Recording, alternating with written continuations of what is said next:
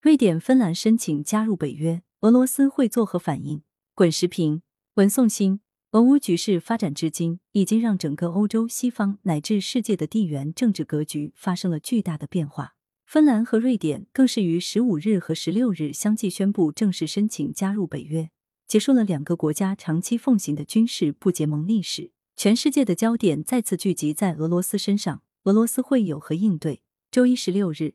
俄罗斯总统普京公开表示，俄罗斯和芬兰、瑞典两国关系没有问题。周二十七日，俄罗斯官方的声明进一步明确，选择以何种方式保障国家安全是一个国家的内内政，但俄罗斯联邦将不得不采取军事技术和其他性质的对应手段，以消除由此对国家安全构成的威胁。在这方面，很大程度上取决于瑞典加入北约的具体条件。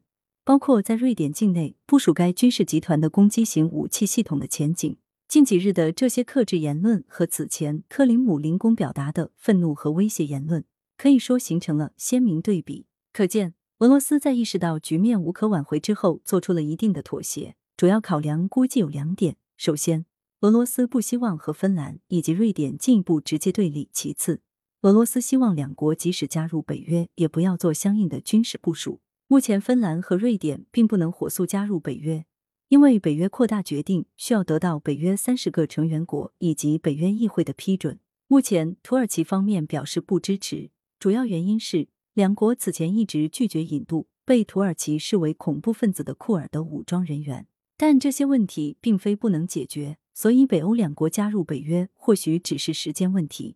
在这样的情况下，当下非常有必要评估俄罗斯方面的进一步行动。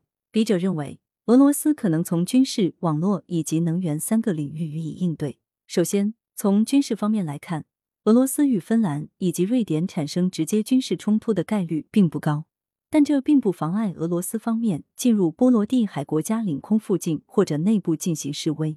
其实，俄罗斯进入北约领空并不是什么稀奇的事情，在过去的三十年中也常有发生。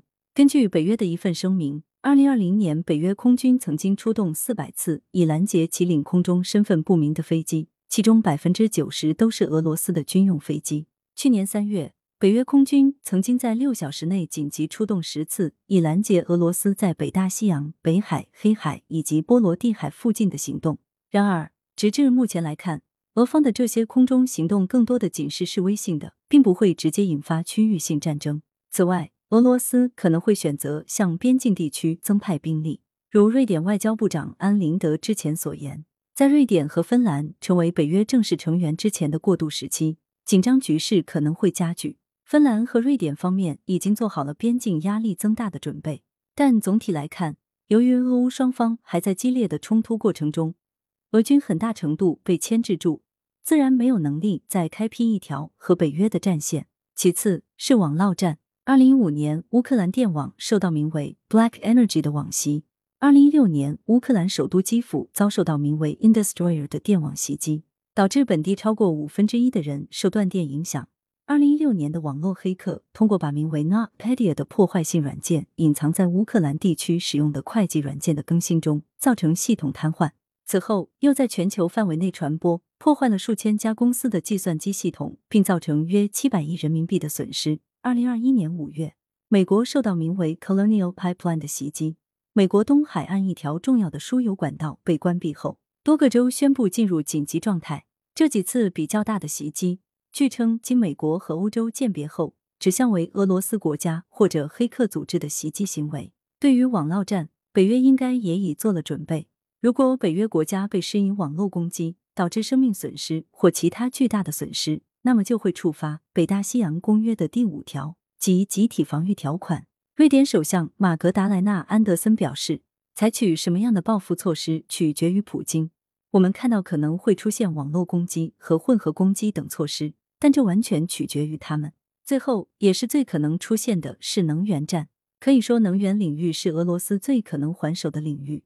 毕竟，俄罗斯拥有强大的能源储备，且当下。虽然欧盟试图从美国增加液化天然气的进口，但即使美国可以超预期向欧盟出口一百五十亿立方米的天然气，也不过是以往欧盟从俄罗斯进口的十分之一不到的体量。欧盟方面迟迟不能对俄罗斯做出能源方面的制裁，也再次凸显了欧盟各国对于俄罗斯能源的高度依赖性。俄罗斯已在能源方面对芬兰施加压力。就在芬兰总理马林宣布支持加入北约的次日，俄罗斯国有公用事业公司就宣布将以缺乏付款的理由开始停止向芬兰出口电力。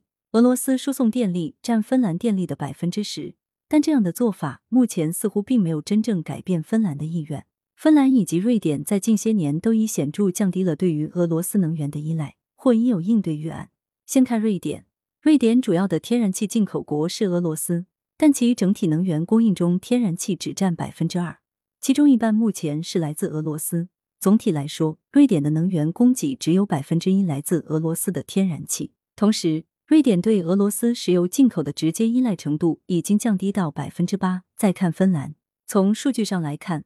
芬兰百分之八十的进口原油和约三分之一的天然气从俄罗斯进口，但天然气在其总体的能量消耗中所占的比例也很小。在北约继续东扩的背景下，俄罗斯一定会寻找时机还手。至于还手的速度、力度以及效果，还有待观察。作者是州长归智库联合发起人、前欧洲议会中欧政策顾问。羊城晚报时评投稿邮箱：wbspycwb 点 com。来源。羊城晚报羊城派责编张琪谢小婉